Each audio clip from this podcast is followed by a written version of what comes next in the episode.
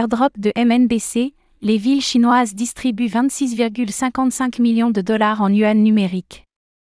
Pour redynamiser la consommation et favoriser l'adoption du ECNY, plusieurs villes chinoises ont procédé à des distributions de yuan numériques.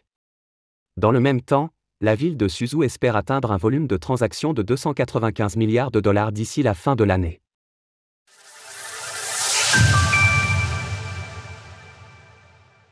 Les villes chinoises distribuent du yuan numérique pour favoriser son adoption.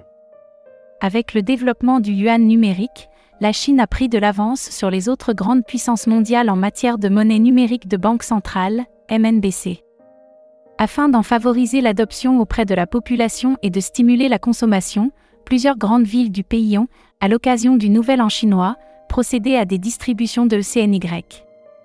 Au total, ces opérations se chiffrent à 180 millions de yuan, ce qui représente environ 26,55 millions de dollars, délivrés par exemple par le biais de coupons, au travers de près de 200 activités numériques.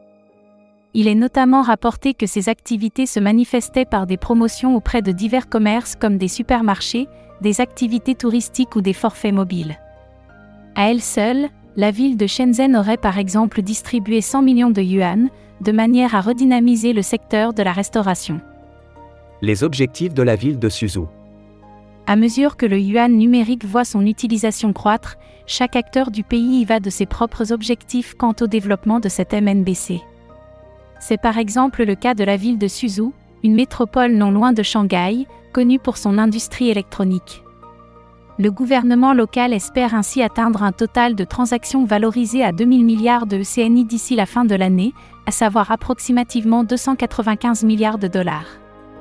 Afin de donner une échelle de comparaison, le total cumulé des transactions s'élevait à 340 milliards de yuan à la fin de l'année 2022.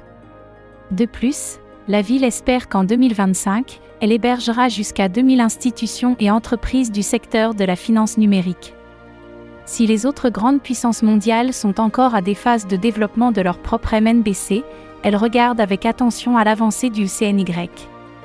L'année dernière, aux États-Unis, un projet de loi avait tenté d'interdire le yuan numérique dans les applications mobiles, sous couvert de lutte contre les tentatives d'espionnage. Source Global Times, Shanghai Security News. Retrouvez toutes les actualités crypto sur le site cryptost.fr.